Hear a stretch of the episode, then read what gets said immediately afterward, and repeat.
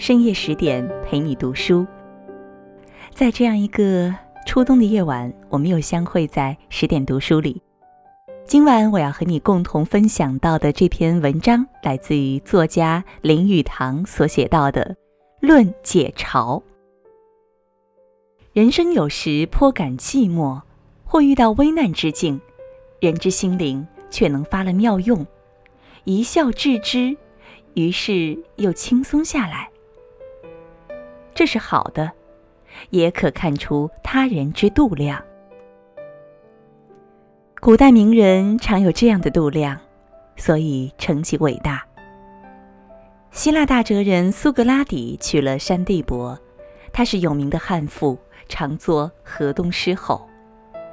传说苏轼未娶之前已经闻悍妇之名，然而苏轼还是娶她。他有解嘲的方法，说娶老婆犹如御马，欲驯马没有什么可学。娶个悍妇，于修心养性的功夫大有补助。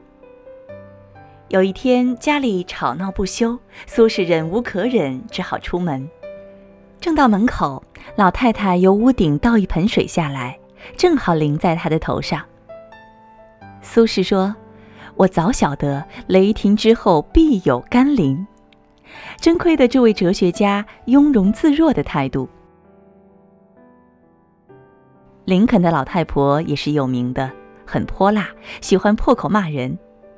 有一天，一个送报的小孩子，十二三岁，不知道是送报太迟，或是有什么过失，遭到林肯太太百般恶骂，力不绝口。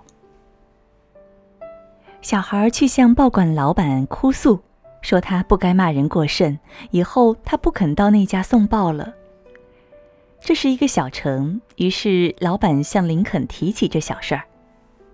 林肯说：“算了吧，我能忍他十多年，这小孩子偶然的挨一两顿骂，算什么呀？”这是林肯的解嘲。中国有句老话叫做“塞翁失马，焉知非福”。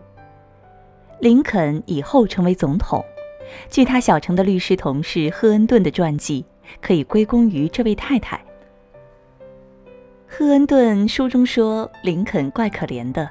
星期六半夜，大家有酒吧要回家时，独林肯一人不大愿意回家。所以，林肯那副出人头地、简练机警、应对如流的口才，全是在酒吧中学来的。苏格拉底也是家里不得安静看书，因此成一习惯，天天到市场去，站在街上谈空说理。因此，乃开始游行派的哲学家的风气。他们讲学不在书院，就在街头，逢人问难驳诘。这一派哲学家的养成，也应归功于苏七。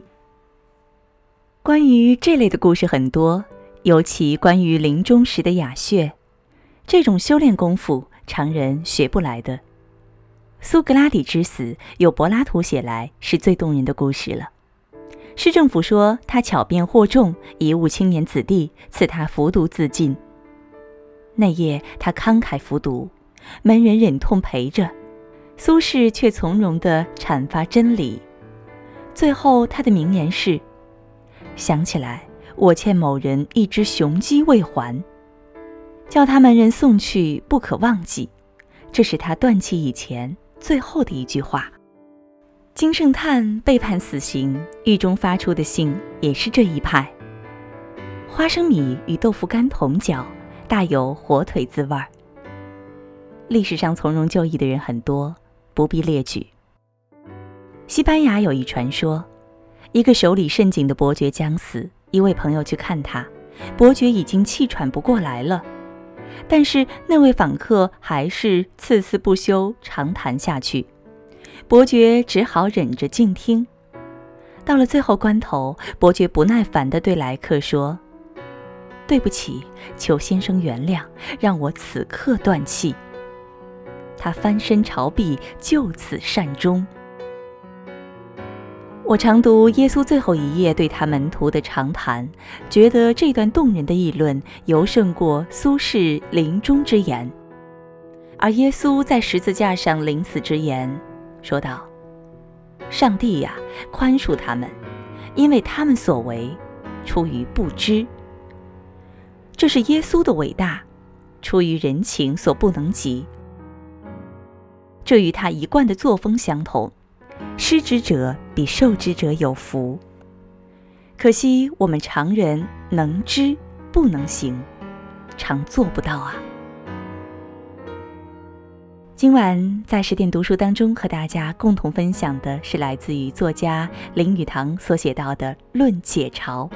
听完以后，你有怎样的感想？欢迎大家在文章的底部给我们留言点赞。